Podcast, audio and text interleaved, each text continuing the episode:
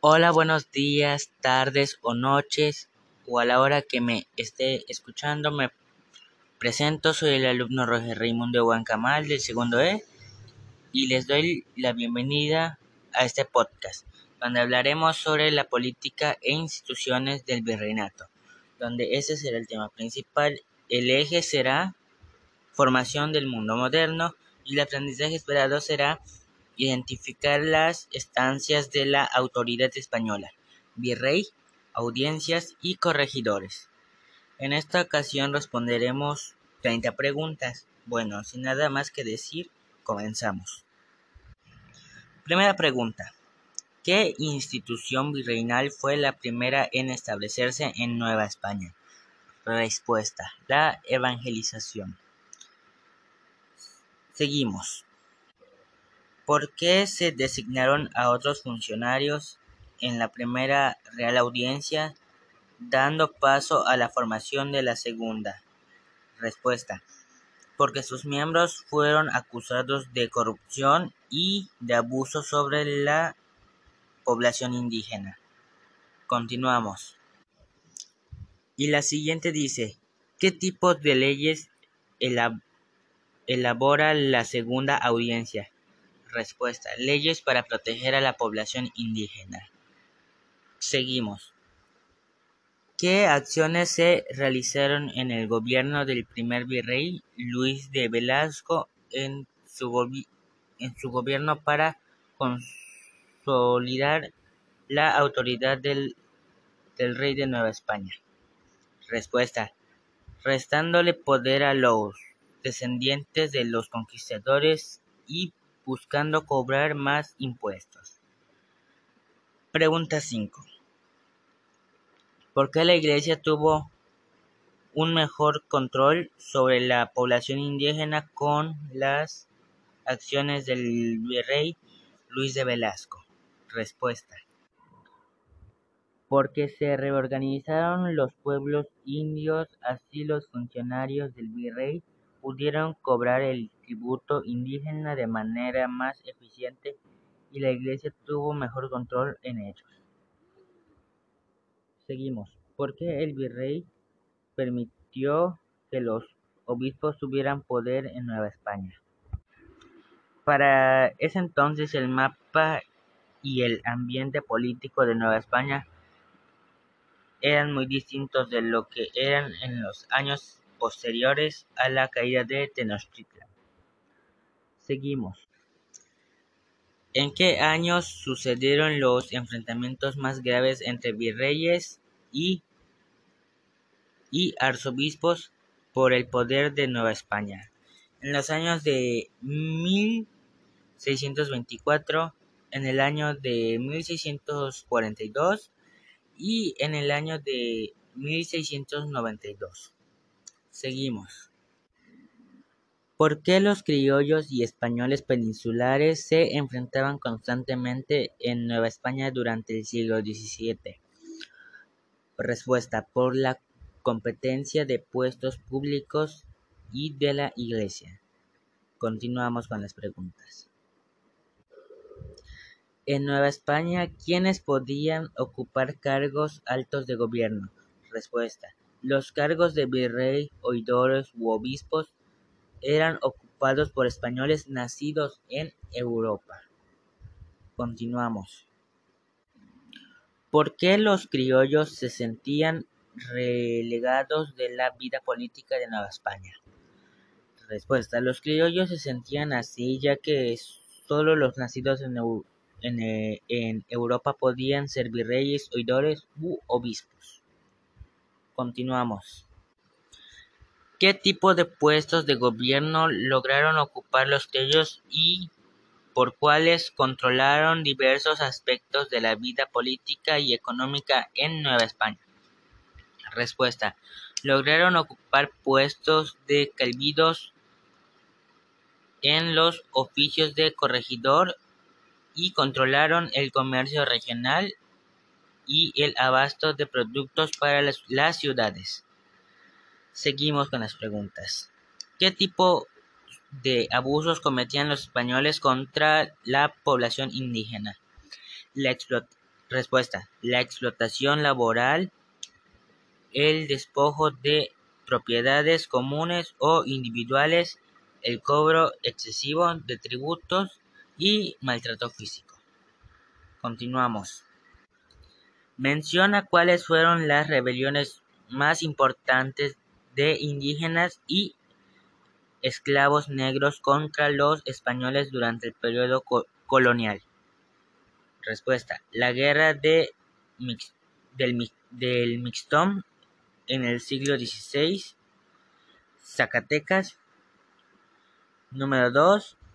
La de Aquimpol o la de los indios pueblo en Nuevo México en, en 1680 a 1642, ambas en el siglo XVII, y la última de la revuelta indígena en el siglo XVIII en Yucatán.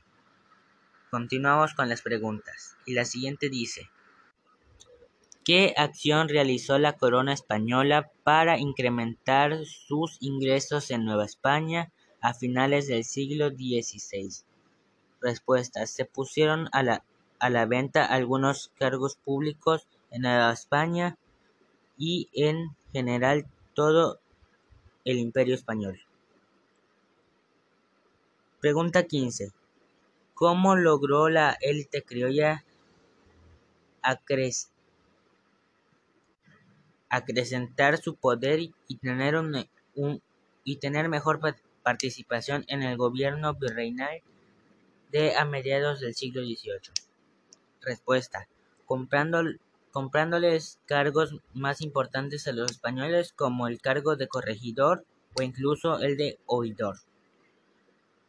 Ahora explicaré el repartimiento de mercancías. Obligaban a los indios a comprarles una serie de productos a lo que esto le llamó repartimiento de mercancías, a lo cual ocasionó que formaran redes de abuso y malos manejos que hizo aún más grave la explotación de pueblos indígenas.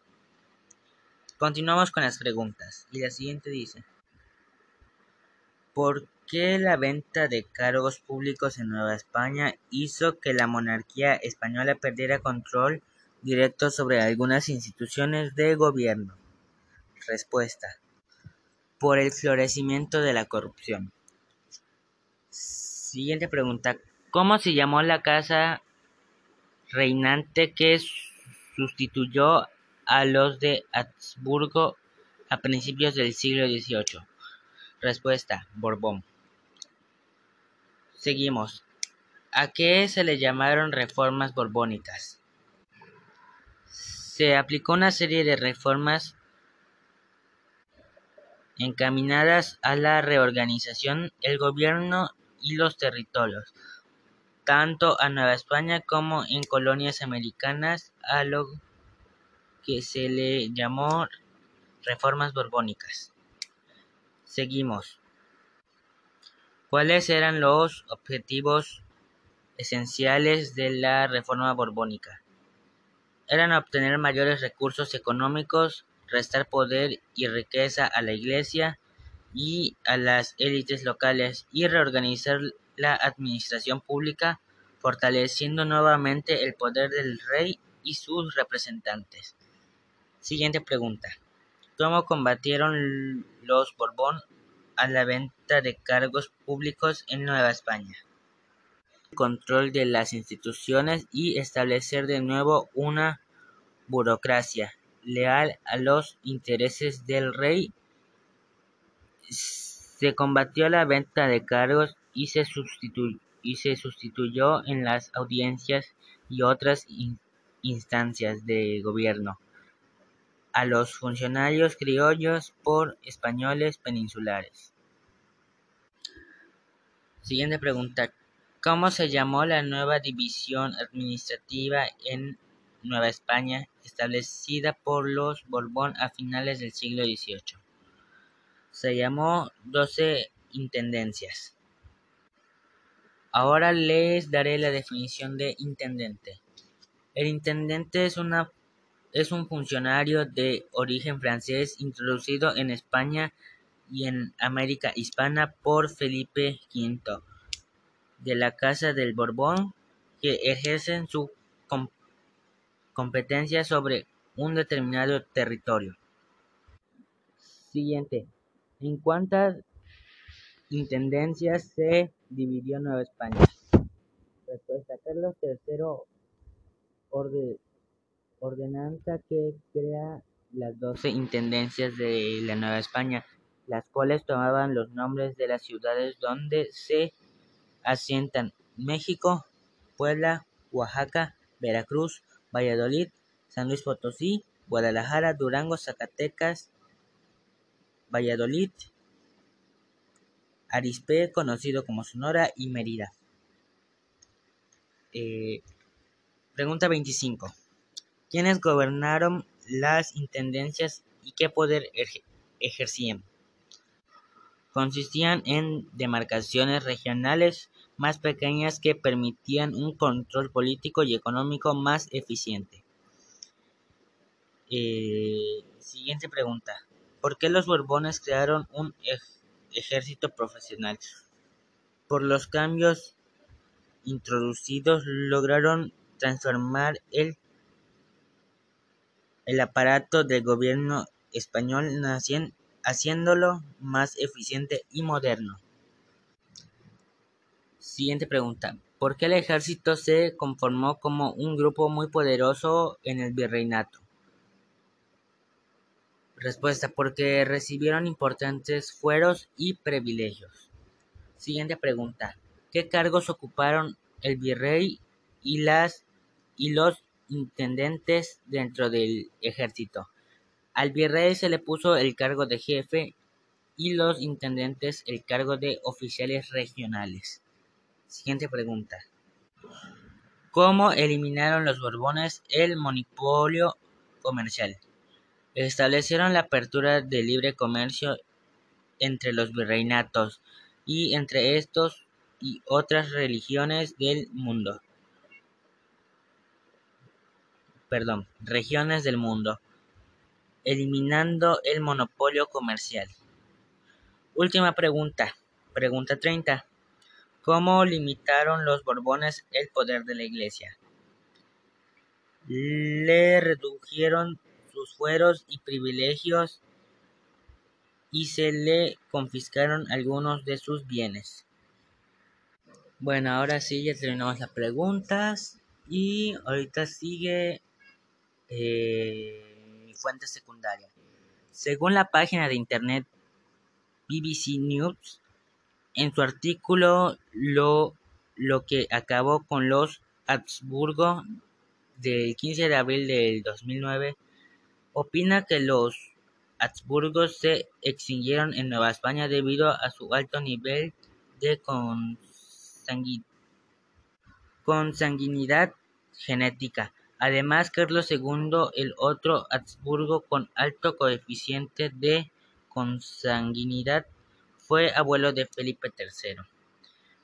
¿Y cómo los Borbones reinaron en España? Bueno, según la página de internet Enciclopedia de Historia, en su artículo Borbones de 2010, nos dice que los Borbones llegaron al poder al trono español en 1700 cuando Felipe Angou sucedió al último rey de la dinastía de los de los Austrias. Carlos II, quien había muerto sin herederos, fue coronado con el nombre de Felipe V y su reinado quedó legitimado con la firma del Tratado de Tratado de Utrecht.